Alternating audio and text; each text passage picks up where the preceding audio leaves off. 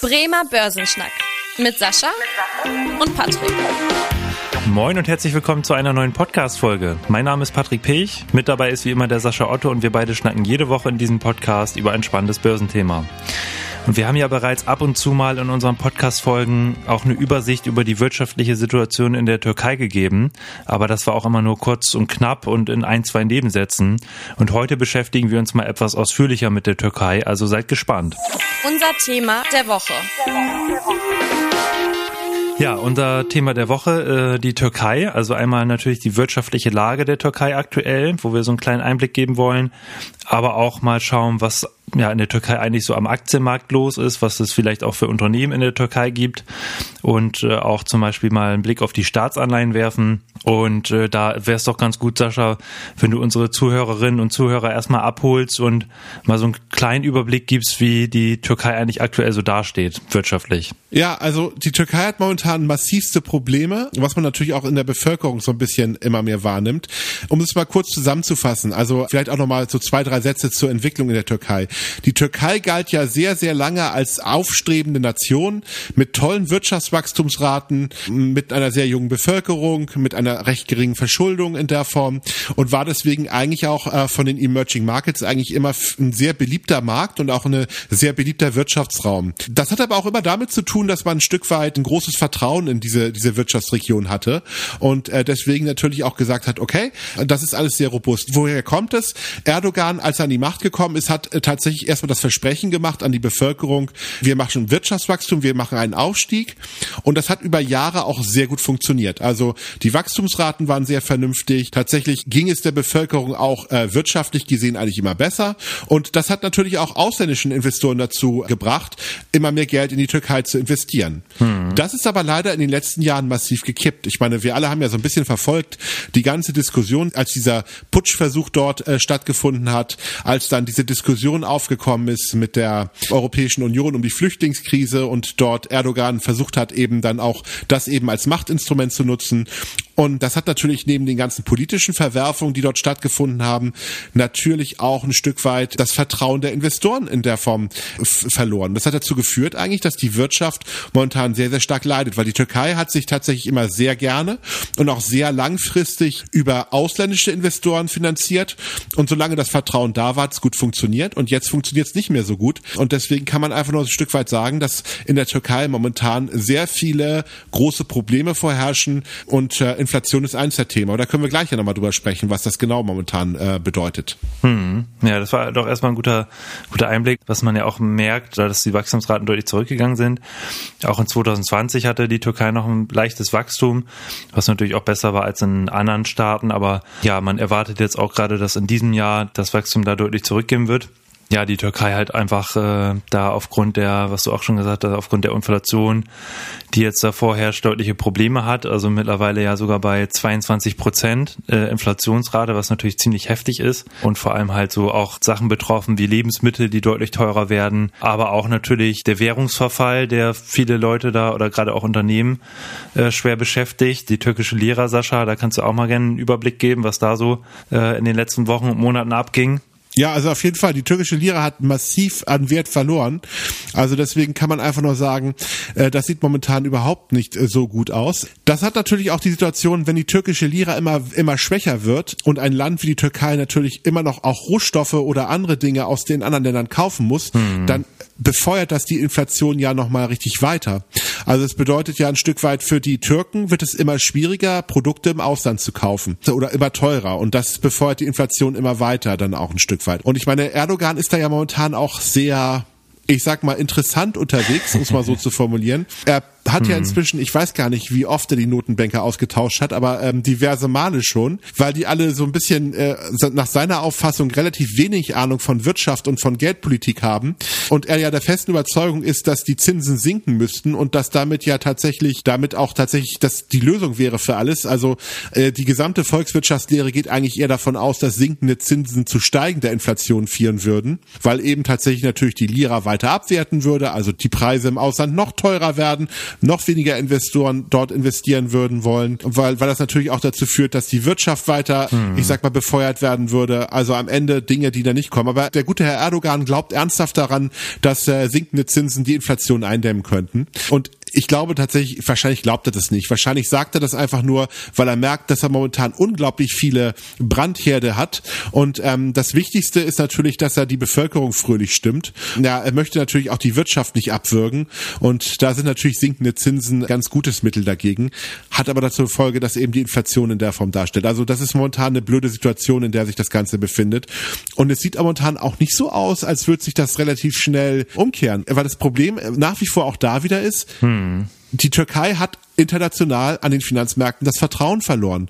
Und Vertrauen wieder aufzubauen, dauert eine gewisse Zeit. Und ich sehe jetzt nicht, dass Erdogan jetzt in Anführungsstrichen der verlässliche Politiker wird, der jetzt auf den Westen zugeht, auf die Amerikaner zugeht, sondern ist ja das Gegenteil. Er, er wendet sich ja eher dann auch Richtung Russland zu und auch das äh, schafft nicht ganz so viel Vertrauen in den Wirtschaftsraum Türkei und auch in den Aktien oder in den Anleihenmarkt. Also am Ende des Tages äh, wird das wahrscheinlich noch eine sehr, sehr blutige und sehr unangenehme Angelegenheit für die türkische Wirtschaft werden und auch für die türkische Lira. Also ich meine, momentan ist die türkische Lira eine absolute Zockerwährung, kann man nicht anders sagen.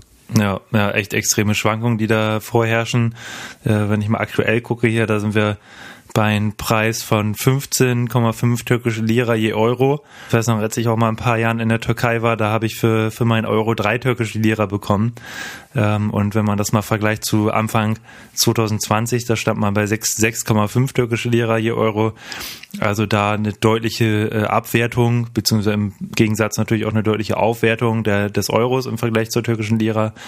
Und was du schon gesagt hast, dass da natürlich da die Inflation weiter befeuert wird worunter natürlich gerade die ja die äh, einkommensschwachen äh, Menschen in der Türkei leiden, weil da einfach die Inflation dazu führt, dass die Preise immer weiter steigen was ja quasi die Definition der Inflation ist. Und wenn da halt eben die Löhne nicht mitziehen, dann führt das ja zum Kaufkraftverlust. Also äh, deswegen hatte ja auch hier Erdogan auch gesagt, dass die Mindestlöhne deutlich steigen sollen, aber auch das führt nicht dazu, dass, dass man diesen Effekt da aufhalten kann, weshalb ja auch viele Türken mittlerweile auch ihre Ersparnisse auch in Fremdwährung anlegen, also in den US-Dollar und so weiter. Oder in Bitcoins. Oder in Bitcoins, genau. Das ist ja auch mal so typisch für, für solche Länder, ja. um halt irgendwie noch die Ersparnisse zu, zu retten.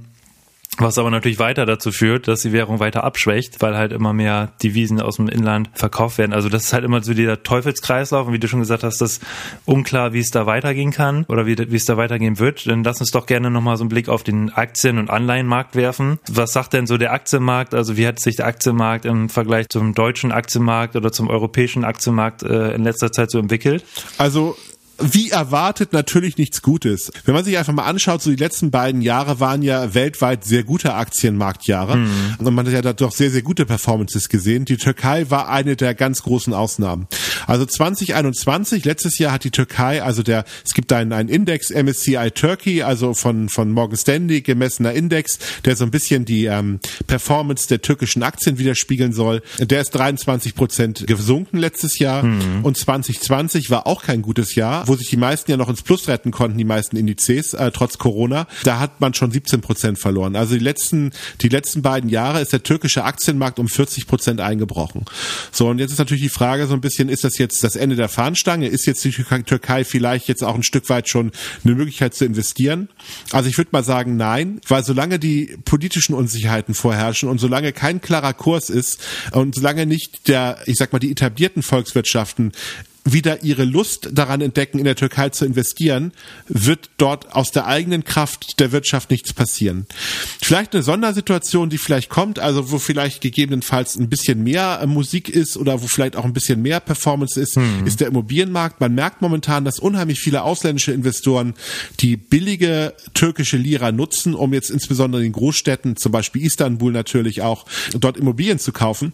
Also da passiert schon ein bisschen was international, was das betrifft, weil einige sagen auch, es ist eine gute Opportunität. Irgendwann wird die Türkei zur Normalität zurückkehren und so eine ähm, Metropole wie Istanbul, dort eine Immobilie zu haben, ist vielleicht nicht das Schlechteste, wenn man die mit einem gewissen Abschlag bekommen kann. Aber gut, das ist natürlich etwas, das machen nur größere oder auch professionelle Investoren, die dort ein bisschen besser vernetzt sind, weil so einfach ist das ja auch nicht, den Markt zu screenen. Aber man merkt einfach, dass da ein bisschen was passiert. Vom Aktienmarkt würde ich auf jeden Fall erstmal die Finger lassen. Investoren gehen momentan so ein bisschen auf den Immobilienmarkt Und dann kann man natürlich noch auf die Anleihen gucken, aber die kann man eigentlich auch momentan nicht kaufen. Die bieten zwar recht hohe Renditen, also zehnjährige türkische Anleihe bietet momentan acht Prozent, aber wenn ich tatsächlich eine Inflationsrate habe bei 22 Prozent, dann helfen mir auch acht Prozent Zinsen nicht so ganz wirklich dabei. Also deswegen kann man einfach nur sagen, hm. ist da natürlich ein gewisses Risiko auch dann ähm, dahinter. Ja, also eine, eine negative Realverzinsung quasi bei, bei Investitionen in Anleihen. Diese wirtschaftliche Situation, äh, die wir eben beschrieben haben, dass sie in der Türkei ja äh, in den letzten Jahren immer schlechter geworden ist, das haben auch die Ratingagenturen äh, aufgefasst. Da hatte ich jetzt auch nochmal nachgeguckt gerade, dass da auch sämtliche Ratingagenturen in den letzten Jahren ihre ihre Ratings äh, heruntergesetzt hatten. Also die großen Agenturen sind ja Fitch, Moody's und S&P, die halt alle reihenweise in 2020 und 2021 ihre Ratings gesenkt hatten und das Rating mittlerweile auch so niedrig ist wie noch nie auch in der Landesgeschichte der Türkei. Ja, also was man sagen muss, dass die Staatsverschuldung in, in der Türkei bei, liegt aktuell bei 40 Prozent im Verhältnis zum BIP. Das würde man aus europäischer Sicht erstmal sagen, das ist ja erstmal ein Traumwert, sogar unter den, unter den Maastricht-Anforderungen, was ja eigentlich kaum ein europäisches Land einhält, äh, was ja erstmal ganz positiv klingt, aber auch da muss man sagen, dass es ja rapide zunimmt, die Staatsverschuldung. Ja, da Anleihen, wie du auch schon gesagt hast, auch ja aktuell eher äh, riskanter angesehen werden müssen. Und ja, deswegen haben wir mal so einen kleinen Überblick gegeben über die Investitionsmöglichkeiten. Sascha, kennst du denn eigentlich irgendwelche großen Unternehmen oder Unternehmen, die, sag ich mal, international auch agieren, die jetzt auch als Aktie zum Beispiel zu kaufen sind? Ja, also es gibt dieses BIM Berlisek, ich weiß nicht, ob ich es richtig ausgesprochen habe, ist eine große Einzelhandelskette, die ähm, tatsächlich da wäre. Dann gibt es dann sicherlich noch den Erikli Demir, das ist ein Stahlkonzern, der recht groß ist. Und dann gibt es natürlich ein paar Banken, Arc Bank zum Beispiel ist vielleicht ein Begriff oder Türki Garanti als Bank. Und dann hätten wir nochmal Turkcell als großen Telekommunikations-Mobilfunkanbieter. Das sind so Titel, die man ähm, vielleicht mal gehört hat. Aber tatsächlich ist die Türkei doch sehr stark auf das eigene Land fokussiert bei den Unternehmen international tätige Unternehmen zu finden, die jetzt, sage ich mal, in Weltmarkt eine entscheidende Rolle spielen, ähm, ist äh, eher schwieriger dort. Hm, okay. Ja, das fand ich doch äh, mal auf jeden Fall ganz interessant, dass wir uns hier mal so mit intensiv um so ein Land gekümmert haben. Das können wir vielleicht mal so auch öfter beibehalten, dass wir mal einzelne Länder durchschauen, wie so die wirtschaftliche Lage ist, was es für Unternehmen gibt, wie der Anleihenmarkt ist, wie der Aktienmarkt aussieht. Und da schauen wir natürlich auch nochmal gerne rauf. Und wenn ihr auch irgendwelche Wünsche habt, dass wir zum Beispiel spezielle Länder mal anschauen sollen oder andere Branchen, dann könnt ihr da natürlich auch gerne nochmal eine Mail schreiben an podcast.sparkasse-bremen.de und dann nehmen wir euren Themenwunsch hier auch mit auf. Ja, Sascha, hast du noch irgendwelche ähm, Themen, irgendwas beizusteuern äh, für diese Folge? Nö. Okay, wunderbar. Dann ja, kommen wir auch zum Ende der heutigen Podcast-Folge. Und äh, wie immer, wenn euch die Folge gefallen hat, freuen wir uns sehr, wenn ihr dem Podcast hier folgt oder auch eine Bewertung da lasst, äh, zum Beispiel bei Apple Podcasts. Und ansonsten äh, schaltet gerne in der nächsten Woche wieder ein. Äh, wir freuen uns, wenn ihr wieder dabei seid. Bis dahin, tschüss. Tschüss. Vielen Dank fürs Interesse. Das war der Bremer Börsenschnack, ein Podcast mit Sascha und Patrick. Noch ein kurzer Hinweis und an dieser Stelle liebe Grüße aus der Rechtsabteilung. Die gesprochenen Inhalte bilden die persönliche Meinung der handelnden Person, also in den meisten Fällen von Sascha und mir wieder. Sie stellen also keine Handlungsempfehlung zum Erwerb oder zur Veräußerung der genannten Wertpapiere oder anderer Finanzinstrumente der genannten Emittenten dar. Bei Fragen wende dich gerne an deinen Berater.